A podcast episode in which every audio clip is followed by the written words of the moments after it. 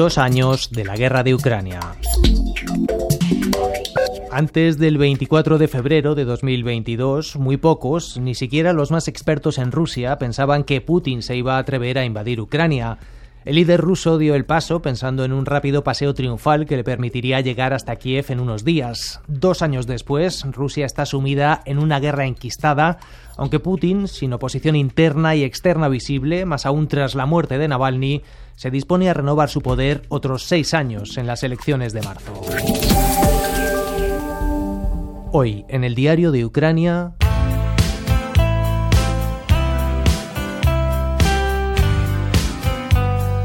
¿Cómo está Rusia?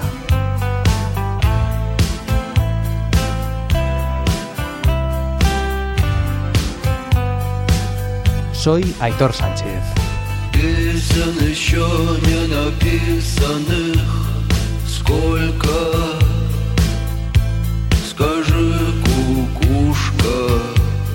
Pilar Bonet es periodista, ha sido durante más de tres décadas corresponsal del diario El País en Moscú y hace unos meses publicó el libro Náufragos del Imperio, editado por Galaxia Gutenberg. ¿Qué tal, Pilar? Bienvenida al diario de Ucrania. Sí, hola, buenos días. Pilar, yo te llamé hace más de una semana porque queríamos analizar contigo cómo está Rusia, cómo está Putin dos años después de la invasión de Ucrania y unos días después de cerrar la entrevista nos sorprendió la muerte de Alexei Navalny el pasado viernes. No sé si esta muerte del principal opositor de Putin es un buen ejemplo para explicar cómo está Rusia hoy. Eh, evidentemente, la muerte de Navalny es todo un, símbolo eh, de la situación en la que está Rusia, donde hay muchas personas que están encarceladas por sus ideas, eh, por cosas que aquí parecen nimias, como expresar eh, su oposición a la guerra o manifestarse a favor de la paz. De todas esas personas, Alexei Navalny era posiblemente el, eh, el político de oposición más conocido internacionalmente. Era, como dices, el rostro más conocido de la oposición a Putin, pero para quien no le conociera bien, Pilar, eh, cuéntanos quién era y qué hacía Navalny, o qué había hecho para que Putin lo considerara tan peligroso para sus intereses como para tenerlo encerrado en una cárcel en el Ártico. Navalny eh, dirigía una entidad muy ramificada en contra de la corrupción, escribían e investigaban casos eh, escandalosos que implicaban a la élite política y económica fue enviado a la cárcel en muchísimas ocasiones y en el verano del 2020 fue objeto de un intento de envenenamiento cuando se encontraba de viaje en Siberia. Se salvó de milagro, lo curaron en, Alemania, insistió en volver a su país sabiendo a lo que se exponía, volvió, lo metieron en la cárcel, lo condenaron a 19 años por eh, extremismo y eh, lo fue moviendo de una cárcel a otra hasta llevarlo a una de alta seguridad y, de régimen extremadamente severo en el Círculo Polar Ártico, donde murió. De momento la opacidad rodea la muerte de Navalny. Han pasado ya varios días y la familia no ha podido ni siquiera ver el cadáver. Ellos señalan directamente al Kremlin como responsable de la muerte. Dicen que si tardan tanto es que están borrando las huellas del crimen. No sé cómo lo ves tú conociendo las prácticas de Putin con los que se atreven a oponerse a él no nos podemos meter a especular eh, eh, desde aquí, eh, lo mataron o no lo mataron. Físicamente inmediato no lo sabemos, pero sé que se crearon unas condiciones para que, muriera y que lo extraño es que no se hubiera muerto antes. estaba no solo en una situación precaria, sino que estaba dentro, en una situación precaria dentro de lo precario, dentro de lo precario. Tal era la, la perversidad del sistema que lo tenía encarcelado. ¿no? O sea, lo hecho es que estaba ya eh, muriéndose de forma lenta. Por lo tanto, la responsabilidad por esa muerte, haya pasado lo que haya pasado, es el sistema, el sistema, el sistema político ruso. Ese sistema es responsable de su muerte. En junio Putin tuvo que hacer frente a una rebelión interna, una rebelión que le vino desde dentro, sofocó el motín de Prigozhin, que murió dos meses después en un accidente de avión. Ahora desaparece el principal disidente ruso, Navalny, su principal rival externo.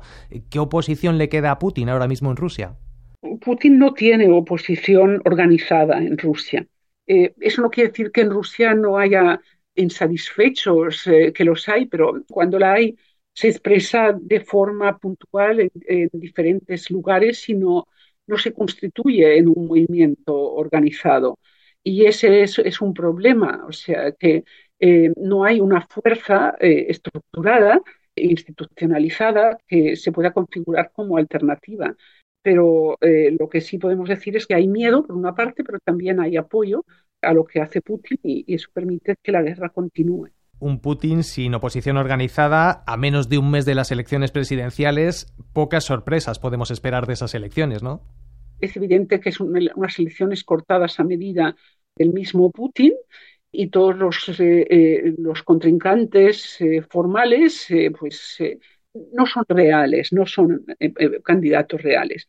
En ningún caso su mandato es cuestionado desde las elecciones, pero digamos, el candidato que podía sacar alguna alguna cantidad mm, algo significativa de, los votos, eh, era eh, un político antibelicista que mm, recogió muchísimas firmas y en las calles de las ciudades rusas había colas de gente para firmar en favor de su, candidatura. Y este candidato no ha sido registrado. Te lo cuento porque em, estas colas eh, en diferentes ciudades eran de hecho manifestaciones de protesta, o sea, contra la política del régimen. Bueno, pues cosas así sí hay. Lo que no hay es una fuerza que presente una, alternativa y que tenga posibilidad de, de, competir. De hecho, te leía hace unos meses en un artículo que planteabas que teniendo en cuenta que los que luchan por la libertad y la democracia en Rusia están en la cárcel o en el exilio o en la clandestinidad, eh, quizás el único vestigio serio de malestar expresado públicamente es el que se puede encontrar en la voz de las mujeres de los hombres que están luchando en el frente y que llevan meses sin volver a casa. Mujeres que no están contra Putin, no están contra la guerra, pero que sí que están molestas por el tiempo que llevan sin ver a sus maridos. No sé cómo lo ves ahora. Sí, sí, pero me, temo que eso no, se ha confirmado. Eh, sí que estas mujeres siguen expresando su malestar, van a Moscú con sus reivindicaciones, eh, las siguen toreando y eso no ha pasado de ahí las autoridades rusas creo que lo van resolviendo puntualmente. Cuando hay manifestaciones, eh, detienen algunas, hablan con ellas, presionan con eh, los elementos que tienen, porque como sabes, eh, la gente movilizada para ir a la guerra cobra unos sueldos que son muy considerables en relación a, otros, a otras profesiones y las mujeres de los movilizados reciben esos sueldos. Entonces, las autoridades les tapan la boca, las marean. Ahora bien, mm, esta situación mm, supongo que evolucionará después de, las elecciones porque em, tal vez sea necesaria otra movilización y entonces eh, la cantidad de personas afectadas por la guerra em, será mayor. Em, Rusia, como, sabes, es un país muy grande, el más grande del mundo, eh, tiene 146 eh, o algo así millones de habitantes y la movilización pues afecta a centenares de miles. Es decir, que la guerra no es percibida como algo total que involucra a todos los rusos y eso hace que la conciencia em, de que hay algo ahí doloroso afecte a los que están eh, sufriendo directamente ese dolor. De todos modos, Pilar, ya lo has comentado tú antes y hay que subrayarlo, lo cierto es que Putin tiene hoy un amplio apoyo en la sociedad rusa, ¿no? Las encuestas del, centro Levada, que normalmente eh, eh, son bastante serias, eh, indican que Putin tienen sobre un 80% de, de popularidad. claro, hacer encuestas en un país con un, régimen represivo y en tiempo de guerra tiene, sus problemas, pero, sí es popular, es popular y hay que aceptar que, que, que la mayoría de la población apoyan su política y estarán de acuerdo con lo que haga Putin. Y esa es la realidad con la que hay que contar, con independencia de que tengan motivos de insatisfacción unos u otros. ¿Y en qué se basa ese apoyo a Putin? Eh, en tu libro Náufragos del Imperio tú dices que Rusia es un país que se niega a dejar de ser un imperio, que lucha por restablecer una identidad idealizada y Putin ha sabido conectar con esa pulsión del pueblo ruso y cabalgar a lomos de esa nostalgia de tiempos mejores, ¿no? Eh, sí, ese es el punto que Putin ha cultivado desde su perspectiva, Putin eh, les ha devuelto, digamos, el, orgullo de ser rusos, la, dignidad, todos esos conceptos con los que la propaganda del régimen trabaja para afianzar una plataforma militarista. Es decir, eh, eh, Putin hace pensar a los rusos que su país vuelve a ser la gran potencia que fue la, Unión Soviética.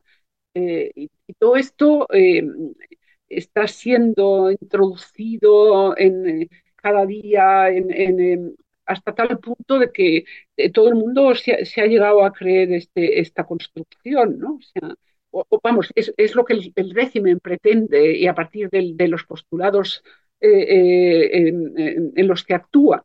Putin devuelve a Rusia la dignidad y su papel en el mundo. Todo eso apoyado, como decimos, por un lado en un gran aparato de propaganda y por otro en un férreo aparato represivo. Sí, eh, bueno, también hay palo y, zanahoria, ¿no? Porque ahora mismo, pues, eh, eh, apuntarse a la causa patriótica y colaborar con el régimen activamente, pues se te abre muchas posibilidades profesionales, ¿no? O sea, ese es el problema, que las posibilidades eh, profesionales están, eh, o las posibilidades de desarrollarse están vinculadas eh, a un sistema autoritario y arcaico, arcaico. Pilar, voy a leer una entrada que aparece en tu libro, una entrada que escribiste el 18 de abril de 2014, hace casi 10 años, poco después de la anexión de Crimea, cuando Putin resucitó el concepto zarista de Nova Rusia, con la idea de que los territorios del este de Ucrania son una prolongación de Rusia. Tú escribes entonces, Vladimir Putin ha perdido el sentido de la realidad y en su mundo de fantasía juega con los mapas, la historia y el espacio. ¿Crees que Putin no ha recuperado desde entonces ese sentido de la realidad? Yo creo que, eh, eh, en ese, párrafo creo que todavía es válido, porque eh, realmente esta entrada que has leído la hice cuando Putin apareció en televisión y justamente desarrollando este concepto de Nueva Rusia, que se sacó de la manga para aglutinar las protestas ucranianas hacia Kiev, para darles un sentido unificador a todas estas protestas. Ya no eran ucranianos del este protestando contra Kiev, sino que eran ciudadanos de la gloriosa Nueva, Nueva Rusia. Pero eso era un juego totalmente artificial. No les salió bien en el 14, eh, este juego lo interrumpieron y, ahora están otra vez en ello. Porque ya sabes que Putin no ve a Ucrania como un país independiente, no la ve como sujeto, sino que la ve como parte de Rusia. Desde su punto de vista, Ucrania no existe. De ahí su pretensión de quedarse con ella, ¿no? O sea, eh, porque piensa que es parte del cuerpo ruso. Es como si fuera daltónico, ¿no? Como si no pudiera reconocer a Ucrania como sujeto y, esa es la, base de la guerra, es esa, o sea, eh, Ucrania no existe, Ucrania es nuestra, eh, eh, porque ustedes somos nosotros. Pilar Bonet, periodista, corresponsal del diario El País en Moscú durante más de tres décadas y autora del libro Náufragos del Imperio. Muchas gracias por estar hoy en el diario de Ucrania. Bueno, gracias a ti por, por interesarte por ellas.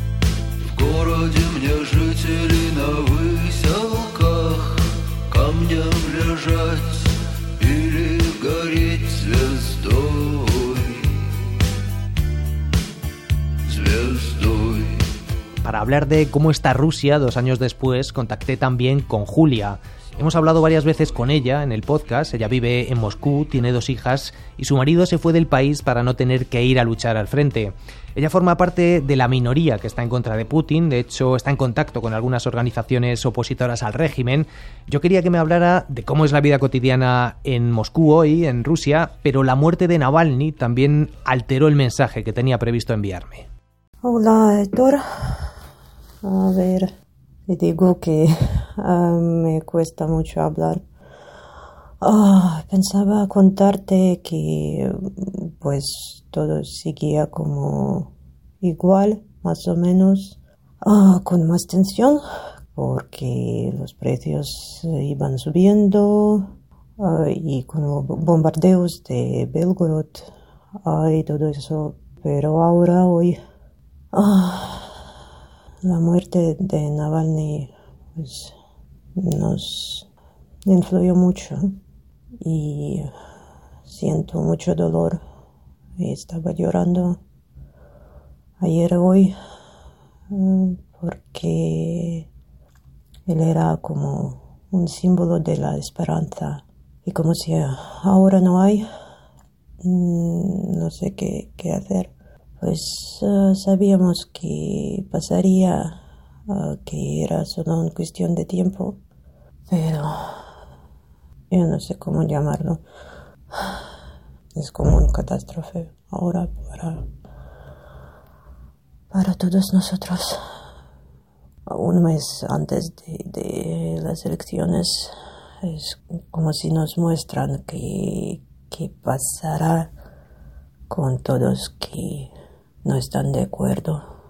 Eso, eh, lo siento mucho que, ah, que me faltan palabras porque últimamente no tengo mucha práctica con español y además realmente no, no sé qué decir porque es, es un dolor eterno y, y me falta respirar y todavía no, no puedo aceptarlo.